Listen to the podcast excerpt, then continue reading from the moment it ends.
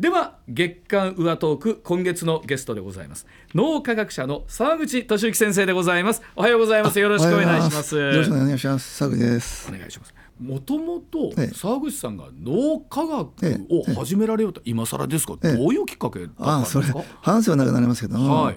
簡単に言ってしまったら中学生の時に自分とは何か人間とは何かっていうことを分かりたくなったっていうことが一番の原点ではそれで脳に入ったのはちょうど高校生の時に人間の 中枢というか人間を人間とらしめるのはその当時はその先生はあ生物先生だったんですけども前頭葉がそうだと。あ前頭葉が、ええ。はい。ええ。がそうなのでということをお聞きしていたんですけども、うん。その時はそんな脳で人間が分かるわけないと、まあ思ってたんですよそんな辛抱していないし、はい。あの時は感覚系視覚系とか運動系はい。ばっかりの時代でしたから、はいですので哲学ばっかりやってました。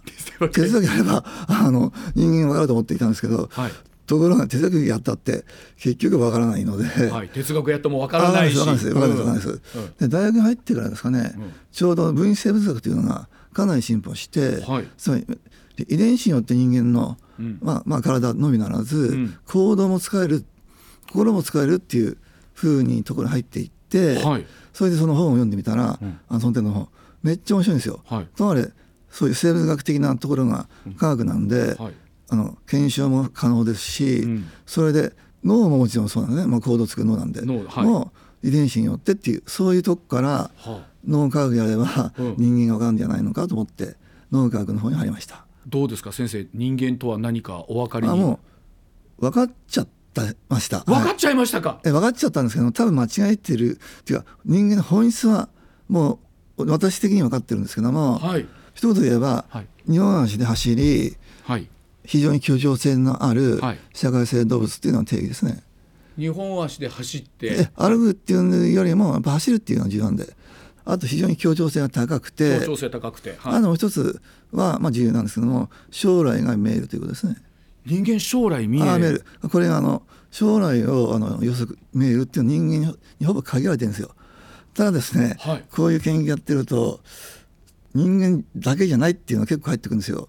あそうなんあそれは多分チンパン昔だったらチンパンジーの類が一番人間に近いので、はい。チンパンジーもこんなことやってますとか、うん。だから道具を作るっていうのは人間特有なんですね例えば、はいはい。道具を使うんだったら、チンパンジーも他の生き物もするんですけども、うん。作るっていうところには人間だけなんですよ。なるほど。今のところ、はい。ですがチンパンジーがなんかたまたま矢を割って、はい。あチンパンジー例えば好みなんかをこう矢で割るんですけども、たます。はい。たまたまその割る岩を自分でバーンと割って、うん。ちょっとし持ちやすくしたっていうのがその道具を作った作んないって言ってそれで騒ぐぐらいに、うん。それぐらいに道具を作るっていうことは人間に特有でも人間はそんな割るだけじゃなくて削ったりしましたからね450そうですよ年前ね。ね。うん。っていうのはまあまあそれも重要なんですけどもどういうじゃあ道具を作るかって言ったら前を見るためです。うん。前を見えなきゃ道具は使えません。だってこういう矢印とか作るっていうのはもっと小さいものを取りたいとか、はい。実は皆さん誤解してますけども昔はむしろ300万年前と200万年前っていうのは大きな獲物を取っていたんですよ。はい。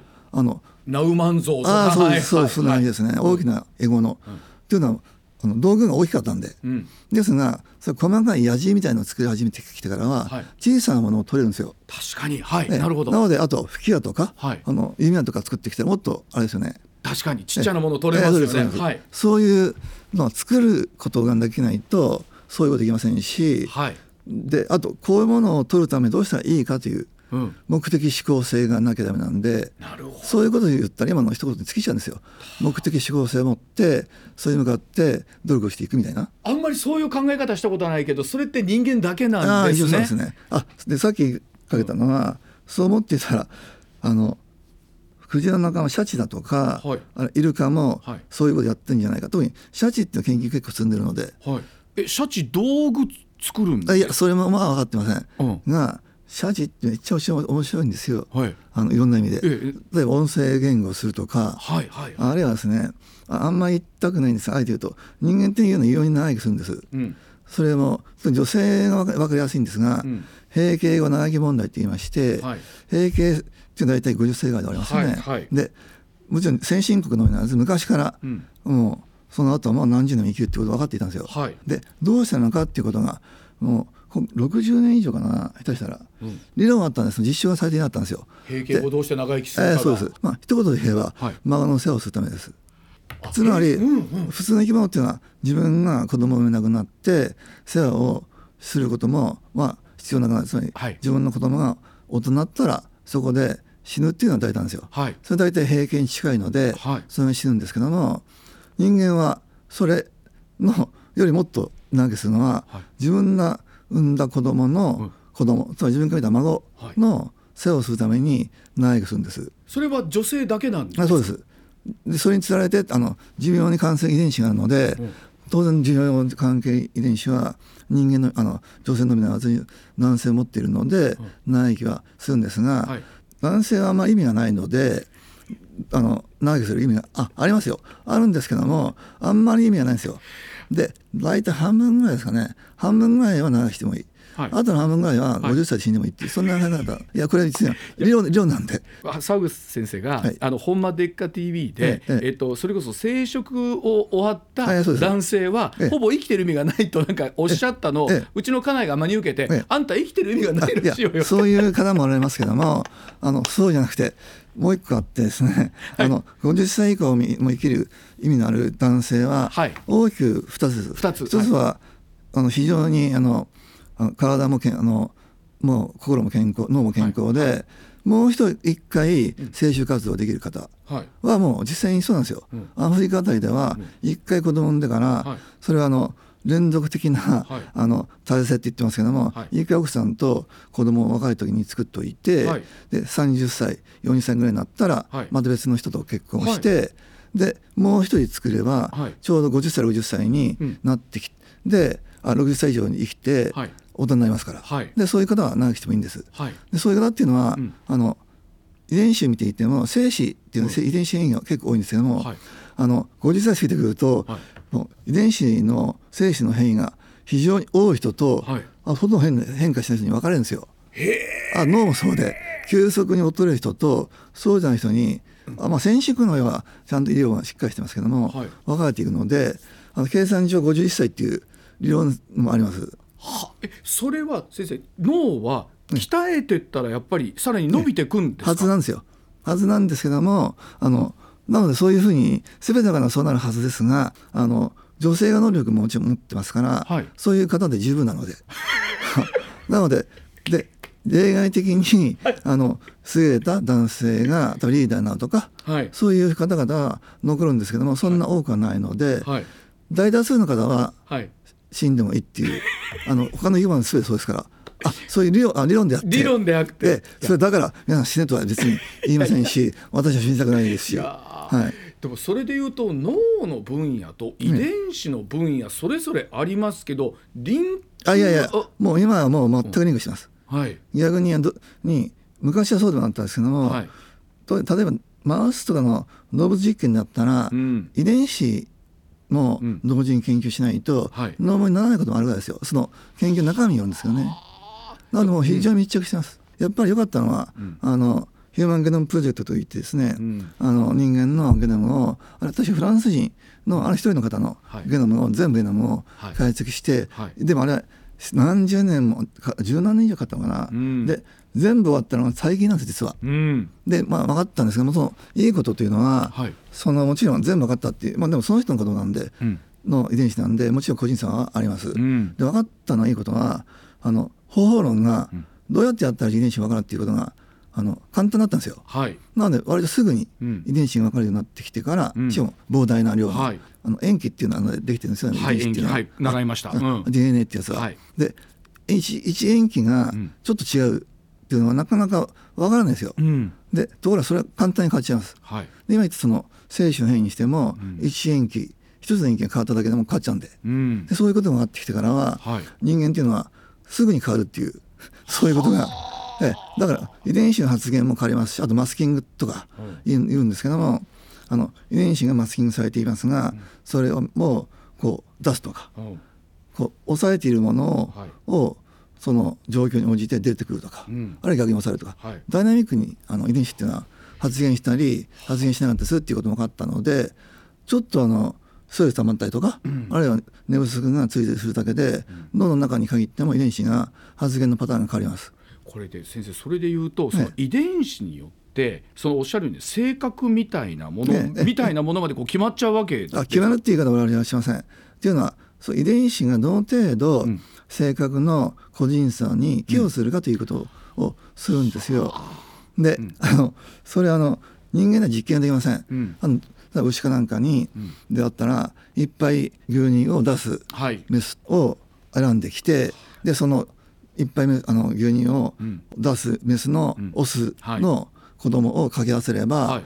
どの程度増えるかっていうのをこう追っていけるんですよね。はいでもその実験は一応できませんので,、うん。でどうやるかっていったら双子なんですよ。うん。で双子の研究っていうのは一卵性ソテージっていうのは一一応遺伝子が全く同じはい。って考えられてますし、はい。あとはニャンソーセージ、同じ時期に生まれましたからね、うん。でそれで調べるんですよ、うん。でそうするとあの遺伝率っていうやつが出てくるんですね、はい。でまあ一言で言ってしまうと、あの全く同じ遺伝子を持っている方々であった時に、まあ、横軸に片一方の方の体重を取り、うん。はい。体軸にもう片一方の方の体重を取ったとします、はい。で一卵性ソーセージなんでこの45度ラインに乗るわけですよ、はい。ピピタッピタッと。はい。ならず、はい。ですがずれるわけですよ、はいず必ず、うん。そのずれる理由がどこにあるかっていうのが遺伝子にあることもあります。あるんです実は、はいしあるいはあの環境にやっているんですよ。生活生活習慣とかで。ええええうん。なのでどの程度遺伝するかっていうのも実はその完璧にするのしたんだったら環境要因が関係なくなりますし、はい。しもしそうじゃなければ関係要因もありますけどもその辺のところを調べるのが遺伝がどの程度寄与しているのか、関係要因がどうなのかっていうのは簡単に計算できます、40%です、はい。ので皆さんあのなんかき自分の遺伝子自分のの体重の40%が決まるっていうんじゃなくて、集団で見た時にん。遺伝子がどの程度バラ個人差に寄与しているかっていうことを示すんですよ。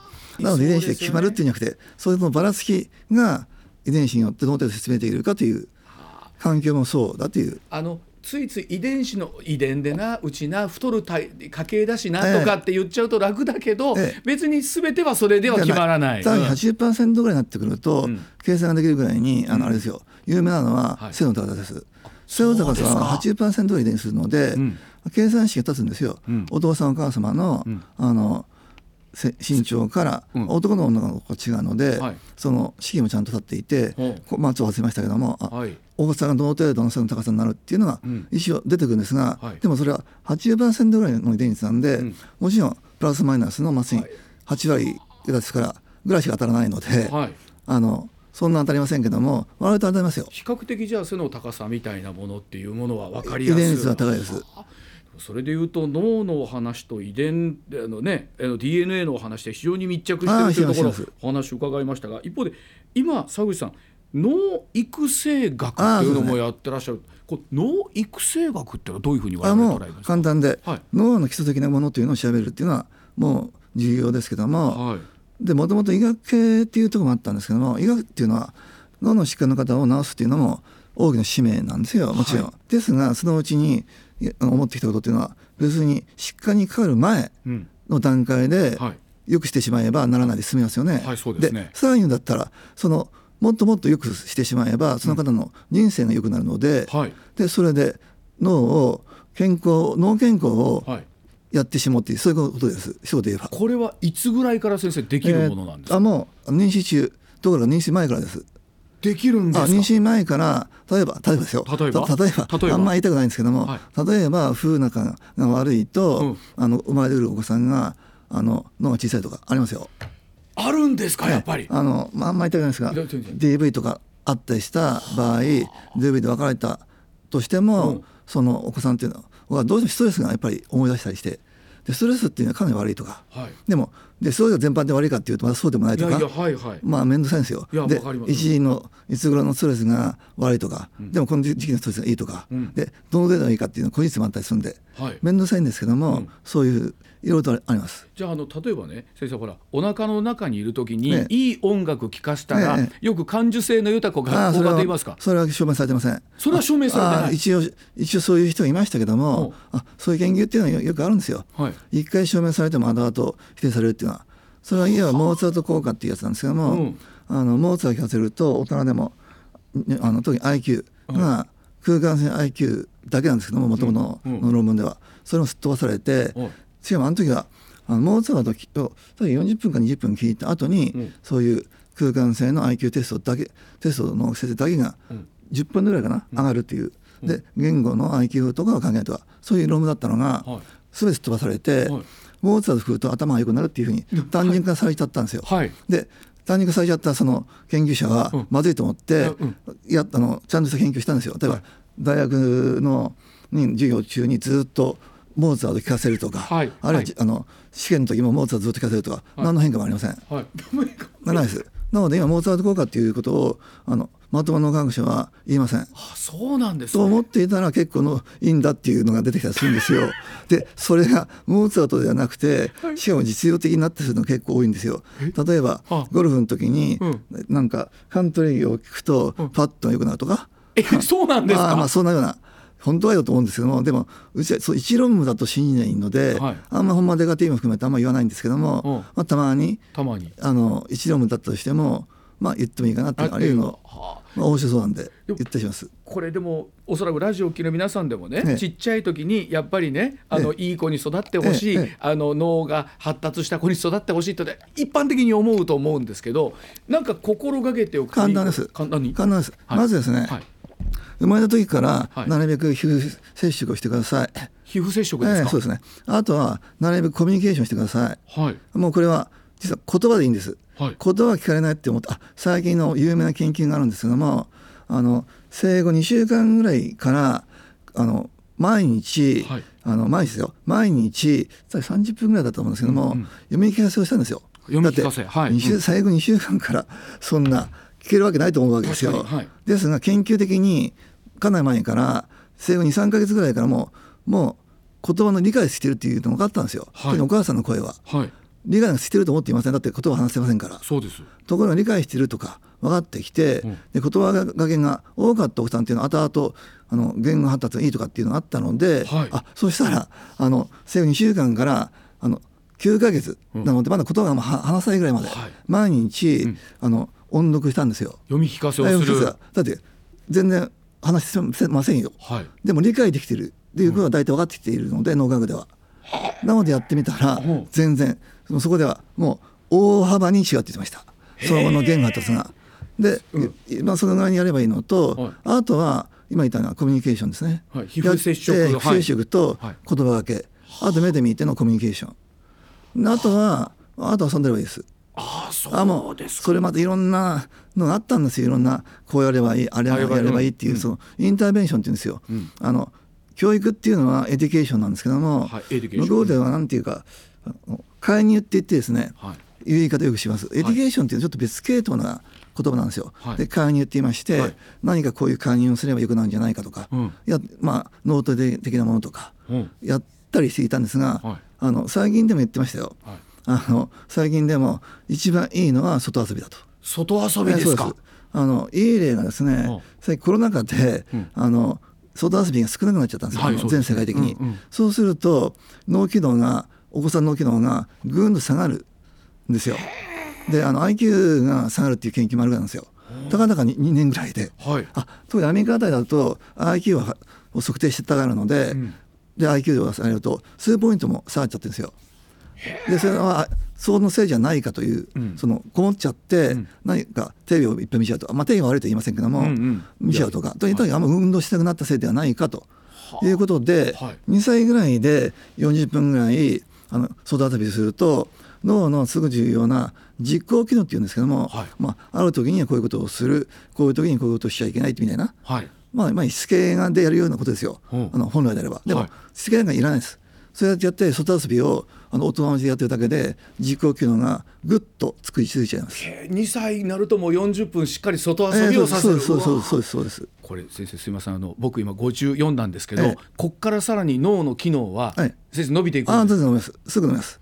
もう全然飲みます。どうや何あをすればいいですか？今からだったうんら好奇心ってやつがキーワードです。好奇心好奇心っていうものを持って、はい何か新しいことをするっていうのが一番いいんです。新しいことですか？あとは面白くないことやってしまってもダメなんですね。うん。脳的にもう何歳過ぎても神経細胞はあの増えますし、はい。有名な研究いっぱいありますけども、うん。例えばもう単純に好奇心がどの程度強いかっていう尺度っていうのが今いろいろとあるんですよ。はい。でそれを例えば70歳ぐらいでも65歳でもいいんですがそういう高齢者の方でその尺度っていうのがいろんな方がいる、はい。おられるので、はい。高齢者どの程度かっていう5グループとか7グループに分けたとします。うんそれの方に記憶力テストをしたとします。うんであと若い方、うんでも同じような記憶あの更新とかのテストをして、はいお全く同じ記憶力のテストをするとします。うんあの高齢者であったとしても、うん好奇心が高い方がおられるんですが、はいその場合、その一番好奇心が高い若者と同じぐらいになります。となるとその高齢者の方っていうのは好奇心があんまり高くない若者に比べて記憶力が高いんです。好奇心は先生これ自分で持たなきゃダメですよね。好奇心の定義っていうのは、ん。新しい知識、うん。新しい経験うん。をしたがる欲求っていうのが定義なんですよ。うん。なので何か新しいことをしたいとか、うん。新しい知識をしたいっていうでも皆さんやってますよ。うん。でやっていた時の,、うん。の中身がちょっとっていうだけであって だって毎日ニュースっていうのはまさにそのためですよね。新しいものが入ってくる。はい。それを人間は求めてるんですよ。うん。毎もう新しいものをどんどんどんどん求めていくのでで過去のことで意味ないものを忘れていきますから、はい。あのどうせ忘れるっていうはい。言う言ってるのは実際その通りで、はい。はい。意味がないものは忘れないとキャパシティがいっぱいあるので、ん。あの今今忘れる研究も多いんですよ、はい。忘れた方がいいものいっぱいあるんで、うん。特に嫌なものそをうですよね。をずっと引きずってると、うん。本当に嫌なであのこううつ病とかになってしまう可能性もあったり、うん。あと PTSD になったりするので、はいはい。どうやってやったらあの記憶を嫌な記憶を消すことができるかといううん。のもあります。これは先生今のお話聞くと、まあ、それこそ近しい人が亡くなったとか早くねその記憶を失いたい、そうでこれは意図的にできるんでですか？あこれアンメイガーではですね、はい。あの刺激しちゃうんですよ、うん。脳の中に入れて。はい。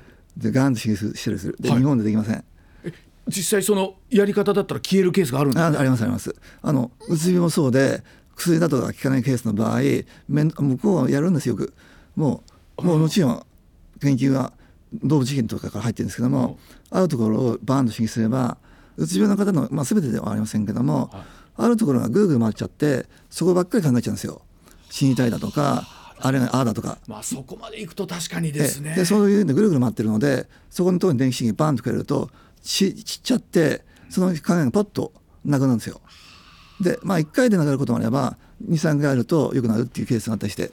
薬ではいかない場合はやります。でもで薬でいけないが結構多いんですけどね。今のお話聞いてると科学的にね物理的にそうできることもあると思うんですけど、はい。倫理的にそうですね。これあの多分佐口さんこう研究なさってると、ええええ。こことのせめぎ合いって難しいですよね。よ。あのなので、うん。研究にしたってあの倫理的な問題があった場合はやっぱりやりませんし、うん。やるためにももちろんちゃんとした領領収書っていうのは人間での研究をするためのあ倫理規定ってやつがそれを守らないと論文にはなりません、あの本人がやることも多いです、うん。あの例えば左の子供の時にうん。外から刺激するってのもあるんですよ、はいはい。磁石みたいなもんでガーンと刺激できるんですよ。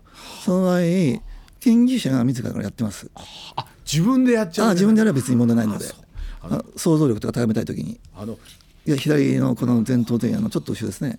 ガーンってやると想像力が高まるんですよ。左のでもそれもガンとやると想像力高まるってもあの勝手にむやみに叩きゃいいってもんじゃないです。もちろん研究が進んできていてその先生あの研究者もこうやってやればいい。もちろんそんなやってしまったらもう脳がもうおかしくなってしまいますからおかしいっていうかダメージが起こったりするのでどの程度の電流か磁場かっていうこととどの程度の電流かっていうことがとどの程度刺激するかっていうのはもちろん研究者なんで分かっているので、それでやってます。あの今お話伺ってると、まあ、好奇心を持つことええ。あのある程度年を重ねても、ええそうですね。ああなんかあと何かありますか、好奇心と。あもうもう一言で言ったらいろんなのあるんですけども非常に有名な研究は3つぐらいのはい。習い事をすると3か月ぐらいで30歳若返るという有名な研究があります。え3つぐらい習い事をすると？何でもいいですよ。あの、はい。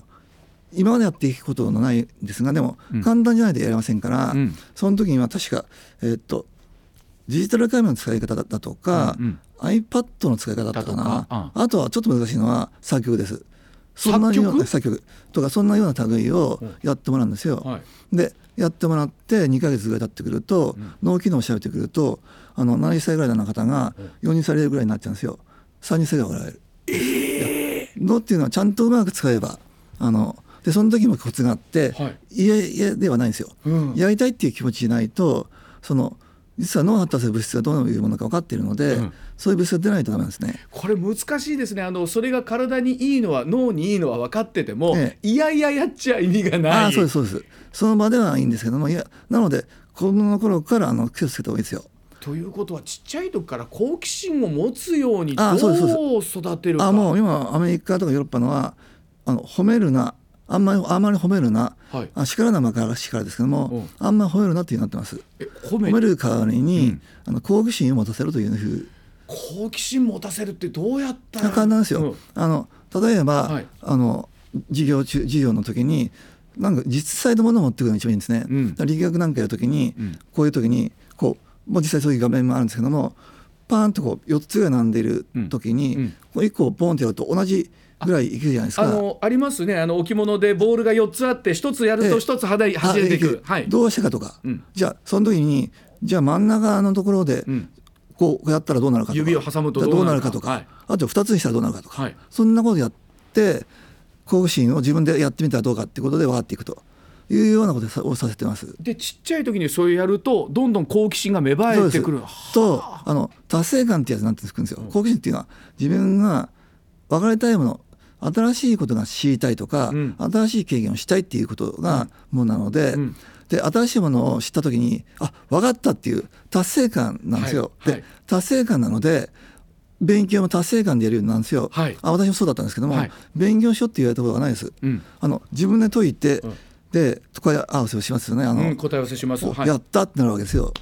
うん。追加面の方やってましたけど一人で、うん。はいですがあの間違った時にクソってなるじゃないですか、はい。なので勉強しようっていうところか。昔はあの目が悪くなると、ん。眼鏡が高いので、うん。私民法だったもんですからあの勉強するなって言われました。本読むなと、はい。あの目が悪くな目が悪くなって、うん。あ眼鏡が買うお金がないから一は、うん。あの勉強するなって言われました、うん。なので密かにやってました？